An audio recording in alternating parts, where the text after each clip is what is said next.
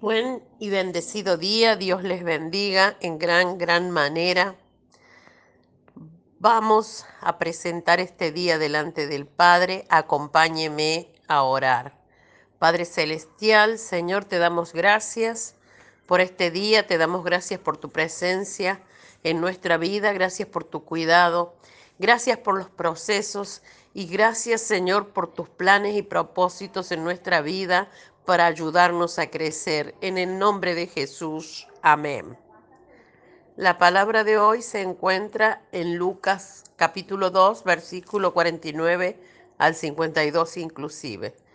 Y dice así en la versión actualizada. Cuando sus padres le vieron, se quedaron maravillados.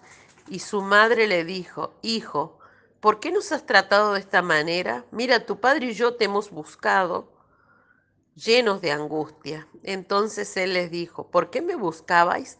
¿Acaso no sabíais que me era necesario estar en la casa de mi padre? Pero ellos no entendieron las palabras que él les había dicho. Y descendió con ellos y vino a Nazaret y continuó sujeto a ellos y su madre atesoraba todas estas cosas en su corazón. Y Jesús crecía en sabiduría y en estatura y en gracia para con Dios y los hombres. Titulé este devocional Dios es necesario para crecer. Realmente tenemos que crecer en Dios en sabiduría, en estatura y en gracia para con Él y los hombres. A todos nos gustaría que la vida tuviera un manual de instrucciones de lo que debemos decidir o tenemos que hacer, una receta paso a paso y poder saber cómo será el resultado final. Sin embargo, con Dios es en realidad un instructivo a través de su palabra, pero no te da el panorama del final. Sí te da paso tras paso cómo hacer un camino que a Él le agrade. Cuando Dios nos pide marchar es porque esos pasos son en su propósito y sabe lo que producirá este andar en su plan y en su voluntad. Jesús cuando era niño sabía que cada paso contaba, aunque él sabía que venía a salvar a la humanidad. No obstante, hacía la voluntad del Padre y obedecía a sus padres terrenales, aun sabiendo que él, como hijo de Dios, sabía más Sabía que cada paso lo preparaba para el final, la cruz del Calvario. Llegamos a Cristo queriendo saber nuestro futuro, pero la fe cristiana es de marcha, porque Dios no nos da el plan completo desde el inicio. Muchos nos preguntamos, ¿por qué Dios no nos da el plan completo desde el inicio? Porque los desafíos y las marchas son los que nos hacen crecer, nos hacen madurar en Dios el mismo Dios que se hizo hombre y habitó entre nosotros, vivió desafíos y metas que le ayudaban a crecer. Al inicio de este año le preguntamos al Espíritu Santo, ¿qué quieres para mí?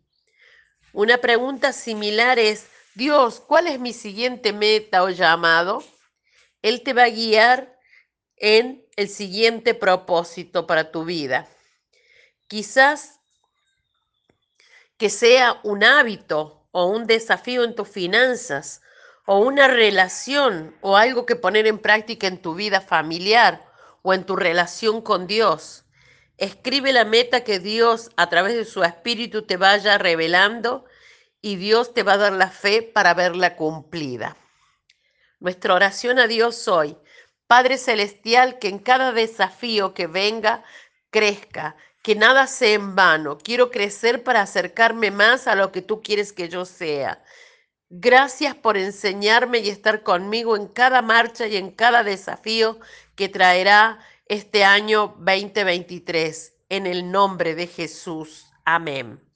Te bendigo y te declaro en el propósito de Dios. Te declaro haciendo la voluntad de Dios. Te declaro en ese crecimiento que es en estatura, en gracia, en amor, en sabiduría, en plenitud, para con Dios y con los hombres, y haciendo su voluntad y honrando a tus padres terrenales.